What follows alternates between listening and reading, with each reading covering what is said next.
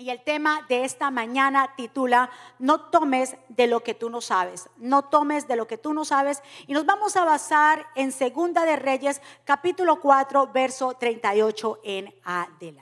Eliseo volvió a Gilgal cuando había una grande hambre en la tierra y los hijos de los profetas estaban con él. Por lo que dijo a su criado, pon una olla grande y haz un potaje para los hijos de los profetas. Y salió uno al campo a recoger hierbas y halló una como parra de montes y de ella llenó su falda de calabazas silvestres y volvió y las cortó en la olla del potaje, pues no sabía lo que era. Después sirvió para que comieran los hombres, pero sucedió que comiendo ellos de aquel guisado, gritaron diciendo, varón de Dios, hay muerte en esta olla, y no la pudieron comer. Él entonces dijo, traed harina y la esparció en la olla y dijo, da de comer a la gente y no hubo más mal en la olla. No tomes de lo que tú no sabes. Vamos a tener en cuenta algo. Tenemos que tener mucho cuidado con las decisiones que nosotros tomemos cuando hay necesidad. Porque muchas veces cuando hay necesidad, la gente se apresura a tomar decisiones tan rápidas que terminan cometiendo un error. Entonces no podemos cuando hay necesidad o estamos pasando por momentos difíciles, no podemos tomar decisiones a la ligera o tomar lo primero que se nos presente. Porque eso lo que primero se nos presente no quiere decir que sea la solución para el problema. Esto no solamente, las decisiones que nosotros tomemos, no solamente va a afectar nuestra vida, sino que va a afectar a lo que están a nuestro alrededor. Por eso tenemos que ser muy cuidadosos con las decisiones que nosotros tomemos y no tomar decisiones a la ligera. Aquí vemos que había, dice bien claro lo que acabamos de leer en Segunda de Reyes capítulo 4, dice que en toda la tierra había hambre. O sea, había un momento difícil. Estaban pasando por un momento caótico, un momento bien difícil en, en toda la tierra. Había hambre. Y el hecho de que había hambre no quiere decir que las decisiones que uno tome por necesidad las tome rápidas sin saber qué son. Vemos acá bien claro que dice que el siervo de Eliseo, Eliseo le dijo, vaya y consiga algo para comer, para hacer una sopa o asopado, o como se le llama ahí, un potaje. Vaya y busque para comer algo. Pero el siervo no se cercioró de lo que él estaba tomando o cogiendo. Él simplemente vio que había una necesidad, pero no se, cercioró de lo que estaba tomando. Y con eso mismo hizo una sopa, un potaje o un asopado. Pero bien, bien claro lo vemos aquí, que este asopado estaba lleno de qué? De veneno. Ahora, en Proverbios capítulo 14, verso 12 dice, hay caminos que al hombre le parecen derechos, pero al final son caminos de muerte. Entonces no todo lo que se nos viene a nuestra mente o se nos presenta es la solución para el problema que tú estás pasando. Uno tiene que ser, como le digo, informarse, cerciorarse y mirar que lo que me está llegando a mí, si es que es la voluntad de Dios, si es que Dios lo aprueba, si es que Dios dice que sí, entonces yo me voy por ahí. No se trata de lo que me convenga o de lo que yo crea, porque es que tengo que salir del paso, este problema me lo tengo que quitar de encima, porque la solución viene ya. Esas cosas que se, se, ponen así o se deciden tan rápidamente son las cosas que nos van a envenenar después. Las cosas se consultan con Dios. Las cosas que nos llegan a nuestra vida, si alguien está rápido en que usted tome una decisión, tiene que esperar si es que quiere verlo a usted en el lugar que la persona está. Lo tiene que saber esperar, porque si usted no consulta a Dios y toma lo que usted cree, viene más adelante como quien dice el dolor. Recuérdese que era un tiempo caótico que estaban viviendo. Mis amados, que tus decisiones no estén basadas en la necesidad, sino en la certeza de que tu decisión te acercará hacia el propósito. No tome decisiones porque hay una necesidad. Como gente que dice, mire, yo me voy a mudar para tal lugar porque es que allá em, em, las, cosas están mejor, porque allá algo está pasando bueno. No se mude por lo que le digan los demás. No haga nada por lo que usted escuchó, por lo que usted cree que es bueno para usted. Cerciórese que Dios sea el que lo mande, el que lo envíe, el que lo ponga. ¿Cuántos de los que estamos aquí hemos tomado decisiones que más tarde decimos, uy, qué metida de pata? Ay, verdad que si yo hubiera esperado, si yo hubiera puesto esto en las manos del Señor, yo me apresuré. Pero no quiere decir que eso usted se culpe toda la vida, sino lo que va a pasar que se va a ser la plataforma para usted pasar al otro nivel. Dile un aplauso fuerte al Señor. Cuidado que la necesidad te lleve a hacer algo que tú no sabes. Bien claro, dice aquí que este, el, siervo de Eliseo fue a coger calabazas silvestres, dice en, en la versión Dios habla hoy. Calabazas silvestres son calabazas venenosas. Dice que las rebanó y las puso dentro de la olla sin saber lo que era porque le pareció, porque se parecían. Una calabaza silvestre o venenosa se parecen a las calabazas ah, o a la uyama que nosotros le decimos, parecida, comestibles, son iguales. Pero aunque se parezcan, no quiere decir que sea la original. Por eso usted y yo, para poder nosotros discernir qué es lo que es de Dios, tenemos que tener a Dios en nuestro corazón. Porque nosotros, nuestros ojos naturales no pueden discernir cuál es lo verdadero y cuál es lo falso. Eso que usted había allí es la calabaza silvestre o la calabaza venenosa. ¿Cierto que se parece a la calabaza, a la uyama o a la calabaza comestible?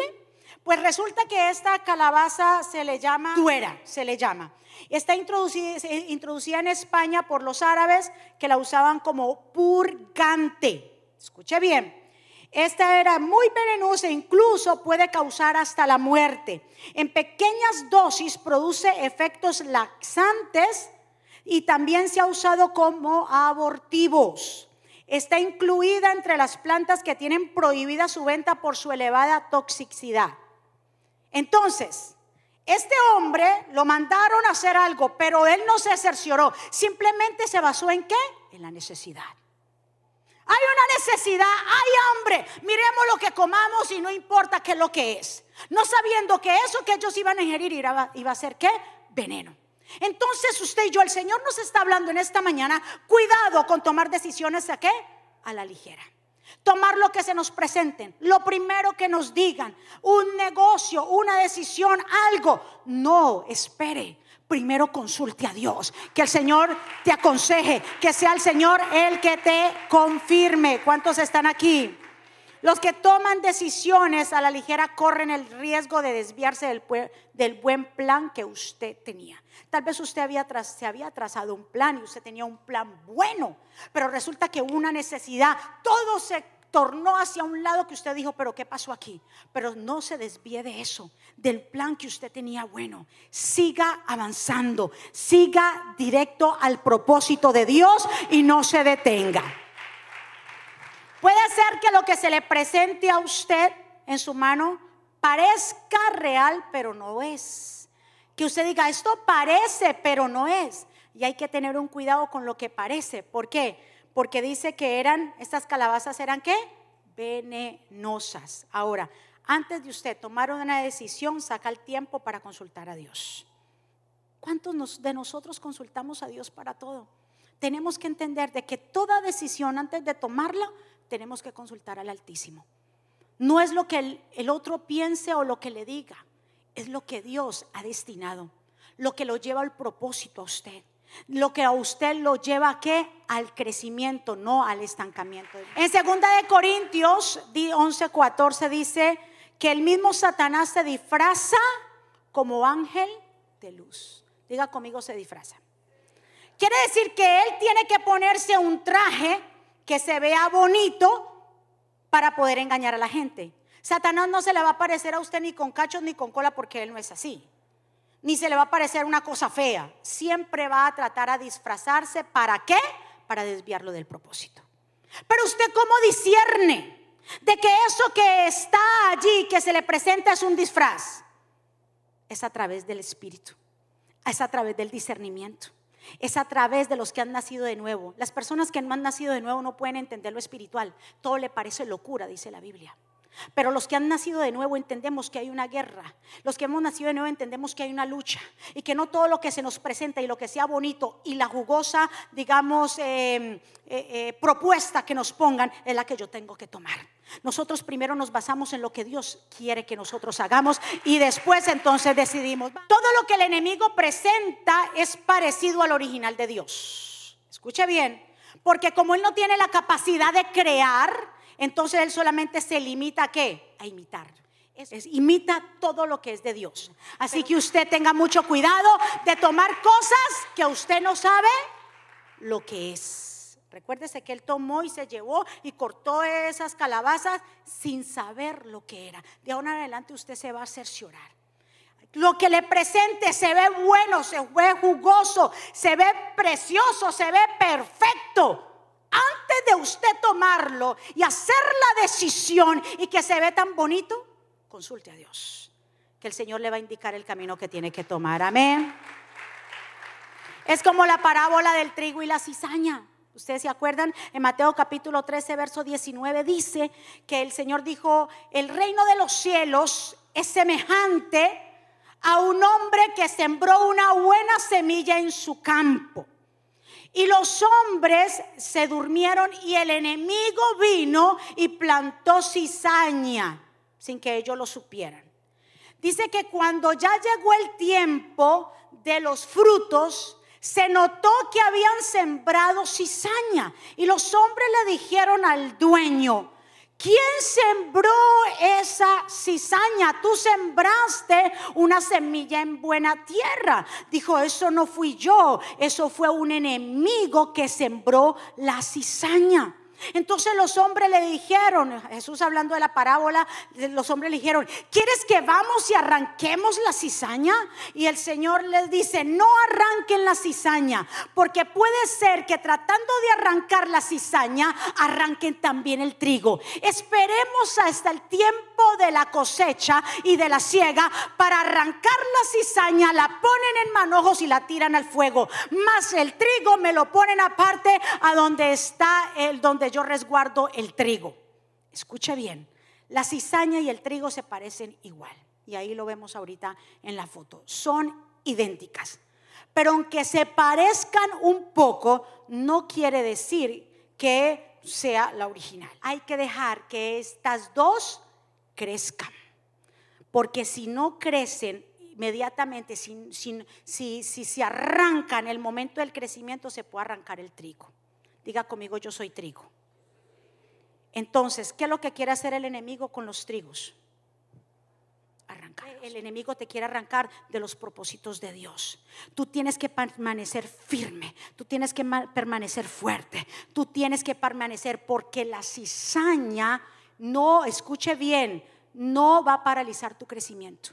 Porque si el Señor le hubiera permitido, el Señor dijo, no la arranque, dejen que crezca, ¿qué?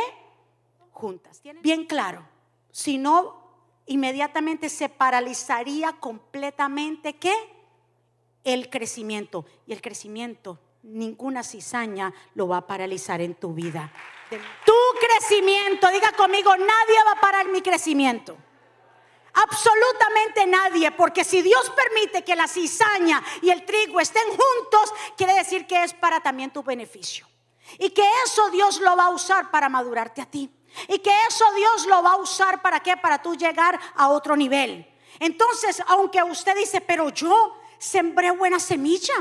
Yo he sembrado buena semilla, yo le he dado buen ejemplo a mis hijos, yo he sido un hombre y una mujer íntegro, porque todo se me volteó, ¿qué es lo que está pasando? ¿En qué momento yo sembré la mala semilla? Y el Señor te dice, no fuiste tú, fue el enemigo. Fue el enemigo que sembró la mala semilla. Porque tal vez te dormiste en los laureles, también pensaste, te confiaste demasiado. Pero sabes que eso a ti no te va a traer parálisis. Eso a ti no te va a traer eh, eh, parálisis a tu crecimiento. Antes al contrario, vas a crecer y te vas a multiplicar. ¿Cuántos dicen amén? Eso no va a traer parálisis. Usted va a comenzar a crecer porque como quiera, el trigo será siendo trigo y va a ser guardado donde? En los graneros del Señor. Va a ser preservado. Mas la cizaña seguirá siendo qué? Cizaña. ¿Y sabe? ¿Por qué sale en el mismo momento donde se lleva el fruto?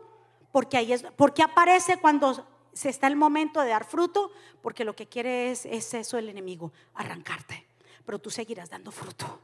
Tú seguirás creciendo y dando fruto y más fruto y mucho fruto y más fruto y permanece.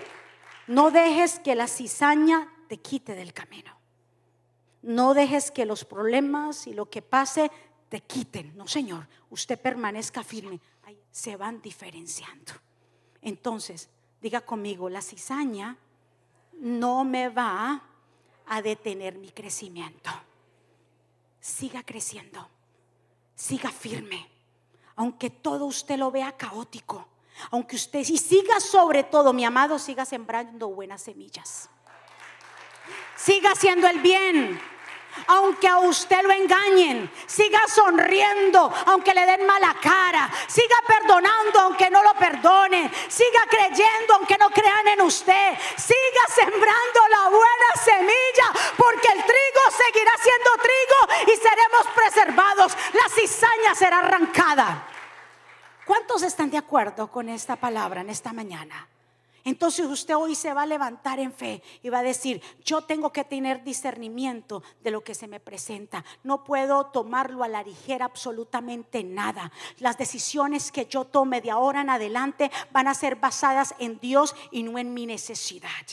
¿Cuántos dicen amén? Puede ser que hay mujeres o hombres que estén desesperados. ¿Y qué pasó? ¿Y por qué yo tengo 30 años y no me he casado? Me dejó el bus, me dejó el tren. Entonces no tome lo primero que se le presente porque usted está desesperado. Porque luego va a ser peor. Luego las lágrimas van a ser peor. Luego el llanto va a ser peor. Y lo que va a traer es estancamiento. ¿Cuántos están de acuerdo? Entonces no se desesperen. En momentos difíciles como aquí estaban pasando, que en la tierra había hambre, disierna antes de tomar algo. Disierna antes de moverse. Disierna antes de tomar un trabajo. Hay gente que dice, no, y están tan desesperados por hacer plata que cogen dos y tres trabajos. Cuando viene a ver, ya no se congregan, ya no se disipulan, ya no nada. ¿Por qué? Porque la desesperación trae estancamiento. Disierna, mi amado. Lo que quiere hacer el enemigo contigo es que arrancarte, que no disiernan que si usted es trigo es cizaña, pero Dios lo ha traído a usted como trigo. Diga conmigo, yo soy trigo, yo soy trigo. Por eso tenemos que tener mucho cuidado con los descuidos, porque en cualquier descuido viene el enemigo y siembra la cizaña esté apresto con los ojos abiertos, discerniendo, orando, ayunando, levantándose. ¿Por qué? Porque el enemigo no juega. Pero Dios es tan bueno y misericordioso que dice que, ¿sabe qué? Déjelo que crezcan juntos, porque al final se verá quién es trigo y, luego y también se verá quién es cizaña. Hay cosas, escuche muy bien, que no salen a la luz antes. Que usted se pregunta, ¿por qué esto no salió a la luz antes? Definitivamente Dios sabe cómo hace las cosas. Hay cosas que no salen a la luz antes. ¿Sabe por qué? Porque puede perderse lo que tiene valor. Porque se puede perder lo que tiene más valor. Así que deje que Dios trabaje. Hay un proceso. Si el Señor dijo que esperaran hasta el tiempo de la ciega, hay que un proceso, hay un tiempo de espera, hay un tiempo de paciencia. Pero en ese tiempo usted va a seguir creciendo. En ese tiempo usted se va a multiplicar. Es que en ese tiempo usted no va a detenerse. En ese tiempo usted va a producir mucho fruto. El Señor está trayendo esta palabra de esperanza para usted. Para que antes de que usted cometa un error de tomar decisiones a la ligera porque hay una necesidad. Porque es que necesito decir ya que se espere. Primero consulte a Dios para que el Señor sea el que confirme lo que usted tiene que hacer. Recuérdese que el objetivo de que por qué aparece la cizaña en tiempo de los frutos es porque se podía arrancar y confundirse. Ahora, cuando él hace este potaje y están allí y él dice, ya está preparado y comienza a darle a todos a los profetas, ¿qué dijeron los profetas? Le dijeron a Eliseo, profeta, pero esto está envenenado. Entonces el profeta Eliseo dijo, tranquilos, no se preocupen, tráigame harina y la harina la voy a meter en la olla. Y dice que echó harina a la olla, la revolvió y pudieron comer. O sea que la harina lo que hizo fue que sanó y curó y sacó y diferenció el veneno. Lo puso totalmente paralizado. ¿Qué tipifica la harina? La harina simplemente es trigo molido. ¿Y quién es el trigo? ¿Quién es el pan de vida? Jesucristo. Es que cuando Jesucristo llega, es que cuando Jesucristo está, todo lo que estaba envenenado, todo lo que no servía, comienza a servir. Todo lo que estaba paralizado, comienza a moverse. Todo lo que estaba seco se torna verde. Todo lo que tenía parálisis comienza a multiplicarse. Todo lo que estaba estéril comienza a dar su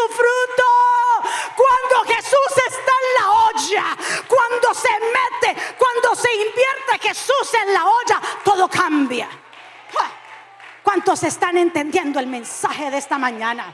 Aquí está Dios. Aquí está Dios y Dios te está hablando. Tú eres la olla. Tú eres esa olla que tal vez invirtieron veneno, hicieron cosas, pero si tú te llenas de Cristo, todo cambia. Si tu olla está llena de Jesús, todo se revierte y te obra para bien. ¿Cuántos están aquí recibiendo lo que el Espíritu te está hablando? Yo no te estoy hablando de emoción, te estoy diciendo que no hay veneno que te pueda matar a ti o a tu familia revierte a Cristo, dile Señor, métete en mí como la harina. Oh Padre, métete. ¿Cuántos se atrevan a decirle a Jesús, métete? Todo lo que estaba envenenado, yo no sé qué veneno te metieron a ti. Yo no sé qué palabras negativas te dijeron. Yo no sé lo que el diablo te susurró al oído y te dijo, tú no vas a poder, tú no vas a salir adelante, tú te vas a quedar estancado. Yo no sé qué veneno fue puesto y tú permitiste que ese veneno fuera puesto. Pero hoy el Señor te dice, yo soy la harina que voy a entrar a tu olla y voy a diferenciar, te voy a sanar, te voy a libertar. Yo voy a hacer que tu vida cambie, que tus hijos no sean envenenados porque de lo que nosotros tenemos van a comer los demás. Tus hijos comen de lo que tú hablas. Tus hijos se alimentan de las palabras que tú dices. ¿Cuántos están entendiendo? Si tú estás envenenado, no solamente vas a morir tú, sino que vas a envenenar a otros. Por eso tu olla, que eres tú, tú eres la olla, comienza a alimentarte de Cristo, comienza a, libertad, a alimentarte de la verdad, para que de ti salga palabra de afirmación, palabras de confirmación, palabras de esperanza, palabras de fe, palabras de edificar, de levantarse. Diga conmigo, yo soy trigo. Entonces, si usted es trigo, siga creciendo.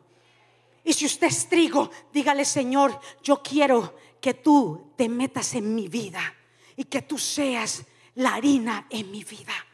Dios va a sanar, Dios va a libertar, pero tienes que cerciorarte de las decisiones que tú tomes de ahora en adelante. No todo lo que se te presente es el camino que te conduce a la verdad. ¿Cuántos están aquí? No tome decisiones por necesidad que se espere el que se tenga que esperar, pero que sea Dios confirmando tu decisión. La solución no está en tomar la salida más rápida, sino en tocar la puerta correcta. No es qué es lo que más rápido, yo para dónde voy, lo más quick. No es esa, es la puerta correcta, es tocarla. Ahora, nuestra olla, que es nuestra vida, debe estar llena de qué? De Cristo, para no ser envenenados y envenenar a otros. ¿Qué es lo que tú estás escuchando? ¿A quién tú estás escuchando? ¿Con quién tú te estás juntando? ¿A quién tú estás viendo? ¿Con quién tú estás caminando? ¿Hacia dónde te diriges? ¿De qué te estás alimentando? Porque si tú eres la olla, tú tienes que tener cuidado con lo que te traen. ¿Cuántos dicen amén? No todo lo que te traigan es calabaza comestible, puede ser venenosa y puede parecer muy lindo. Y puedes entrarse y filtrarse tan bonito y tan juicioso y tan buen mozo. Cuidado, porque puede ser, pero no es. Y solamente, ¿cómo usted discierne eso? A través del discernimiento, a través de haber nacido de nuevo, a través del Espíritu. Mi amado, yo no sé qué es lo que se te haya dicho, pero hoy vamos a orar por eso. Por todo lo que se te pronto se te dijo y se te invirtió un veneno y tú ahí no discerniste y recibiste esas palabras negativas, hoy ese veneno se va a cortar porque vas a poder comer de esa olla. Hasta aquí llegó ese oprobio. Dice que cuando estaban eh, reunidos los profetas, cuando usted lea al principio de Segunda de Reyes 4, dice que Eliseo estaba en Gilgal. Hasta aquí llegó el oprobio. Hasta aquí llegó. Y hasta aquí llegó ese oprobio que te perseguía. Esas voces negativas que te decían, tú no puedes. Eso que se te, te, te dice, tú no vas a seguir hacia adelante, tú te vas a quedar como estás. El Señor te dice, hasta aquí llegó, porque en Gilgar fue que ese veneno se convirtió en una sopa buena de comer. Del otro aplauso fuerte.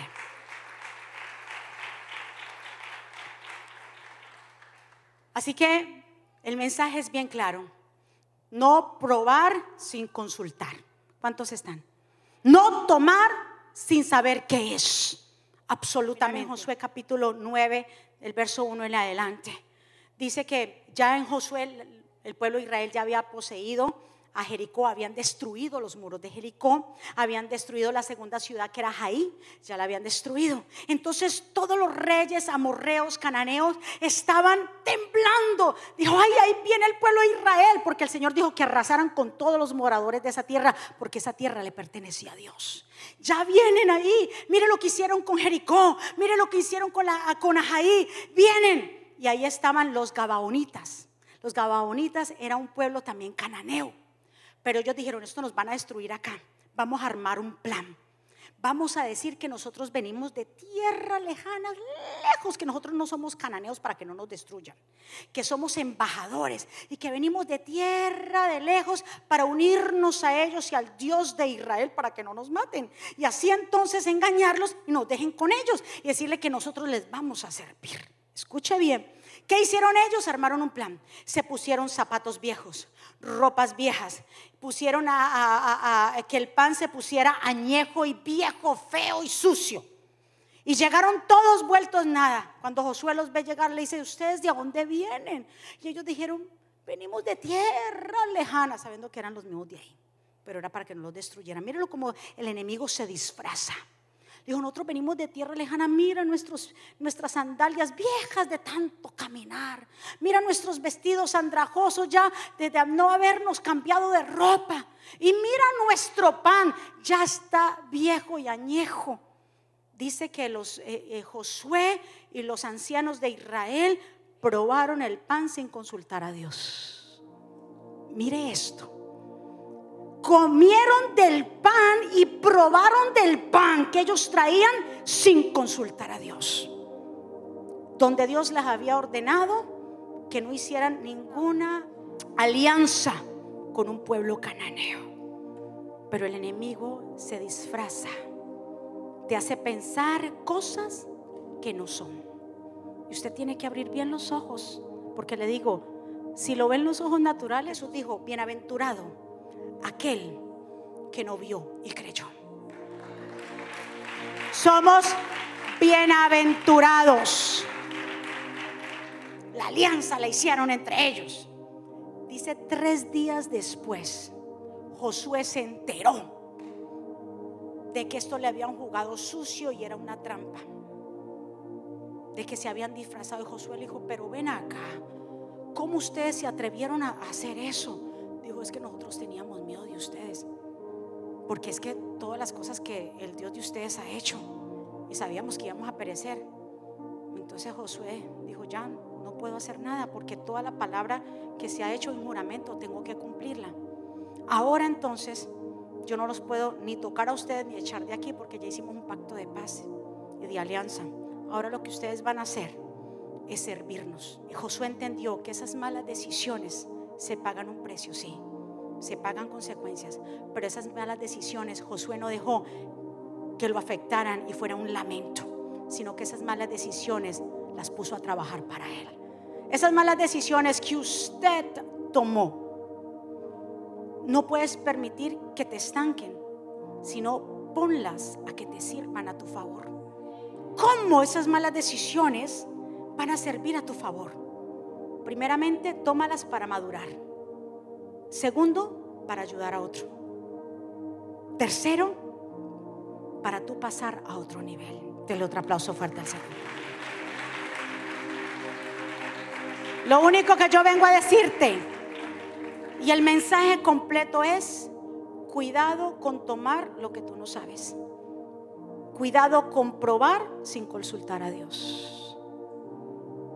Dios es bueno y Dios es misericordioso y utiliza todo lo que nos pasa para bien. Escúchenme, mi amado. Usted hoy está aquí sentado y el Señor te está diciendo, consúltame antes de tomar una decisión antes de mover cualquier cosa. Ay, pero para todo, sí, para todo, adiós. Tu voluntad, ah,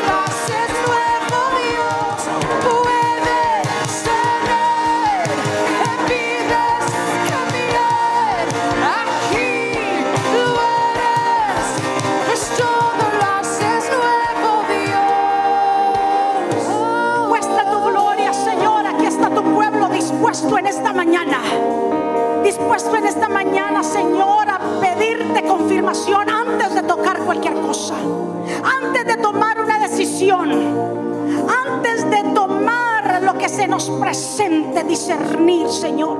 Buscar tu confirmación y tu aprobación, Señor. Hoy estamos aquí, tu pueblo, dispuestos. Hoy a hacer ese Gilgar. Aquí es el Gilgar que tú has preparado. Porque hasta aquí llegó el oprobio. Señor, hasta aquí llegó ese veneno que tenía paralizado a las vidas. Hasta aquí llegó esas palabras negativas que estaban retumbando en su mente, en sus oídos. En el nombre de Jesús, esa cizaña hoy va a ser arrancada.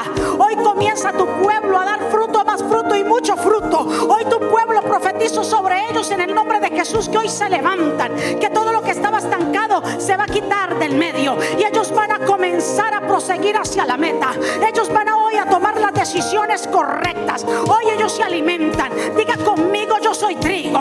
Diga conmigo, yo soy trigo.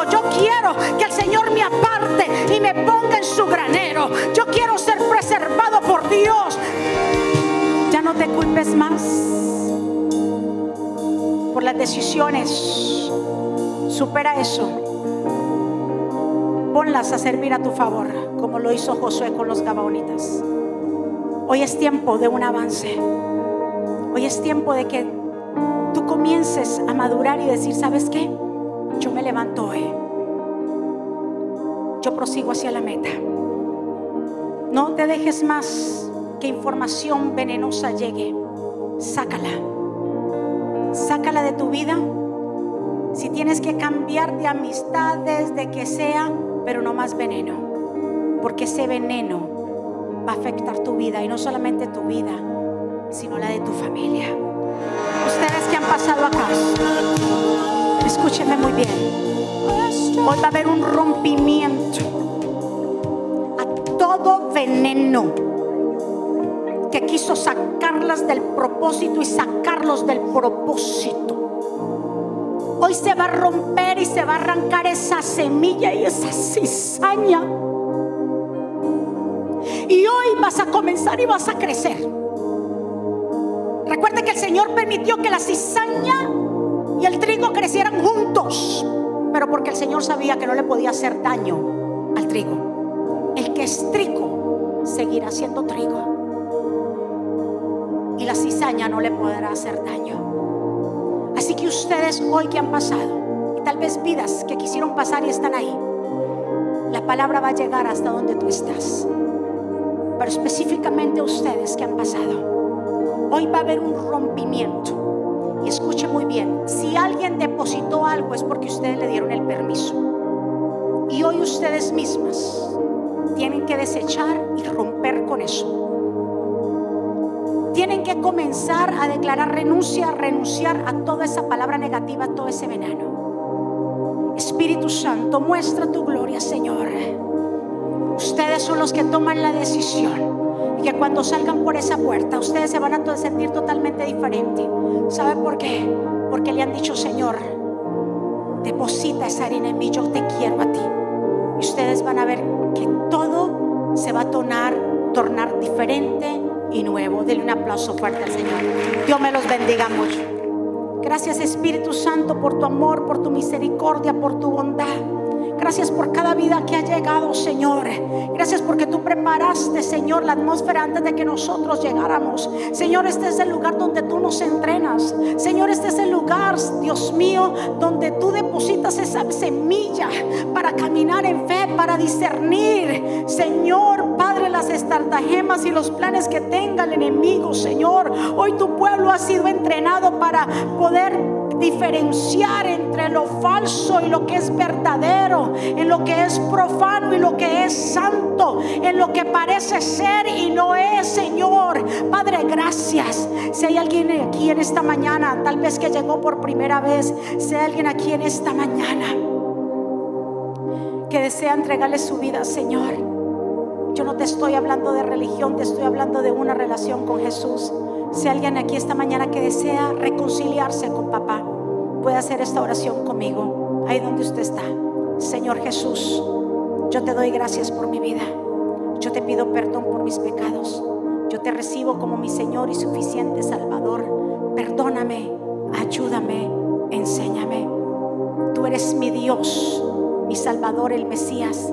Reconozco que soy pecador que necesito tu perdón. Gracias por este tiempo. Gracias por esta palabra, Señor, depositada que viene de ti, Señor. Y escribe mi nombre en el libro de la vida, en el nombre de Jesús. Amén. Den un aplauso fuerte al Señor. ¿Quién vive? Y a su nombre. Y el pueblo revestidos. El pueblo, Señor, se va bendecido. Tu pueblo se va con la cobertura. Declaramos una semana llena de bendiciones, de cielos abiertos, que tu pueblo te buscará en espíritu y en verdad, Señor. Ellos salen en, este día renovados, fortalecidos, llenos de fe, llenos de esperanza, Señor. Gracias. Sellamos esta palabra en cada corazón que producirá muchos frutos en ellos. Pueblo del Señor, que Jehová te bendiga y te guarde. Que Jehová haga resplandecer su rostro sobre ti y tenga de ti misericordia. Que Jehová alce sobre ti su rostro y ponga en ti paz. Y termino con estas palabras. Vivan en gozo. Sigan creciendo hasta alcanzar la madurez. Anímense los unos a los otros. Vivan en paz y armonía entonces el Dios de amor y paz estará con ustedes. Que la gracia de nuestro Señor Jesucristo, el amor de Dios y la comunión con el Espíritu Santo sea con todos ustedes. Dios me los bendiga, Dios me los guarde. Bendiciones. Saludados los unos a los otros. Gracias. ¿Quieres estar al día con todos los eventos de la pastora Mónica Jaques y Ministerio Jesucristo Vive? Ahora lo puedes hacer introduciendo la aplicación Mónica Jaques, ahora disponible en la tienda de aplicaciones de Apple y Google. Es muy fácil de usar y contiene un menú útil y de acceso rápido. Ahora podrás acceder al último libro de la pastora Mónica, eventos, palabras de fe e incluso comunicarte con nosotros vía chat. También puedes seguirnos en Facebook, Instagram, Twitter y YouTube para ver servicios de poder en vivo y recibir reflexiones, palabras de aliento y mensajes diarios. No esperes, descarga la aplicación ahora.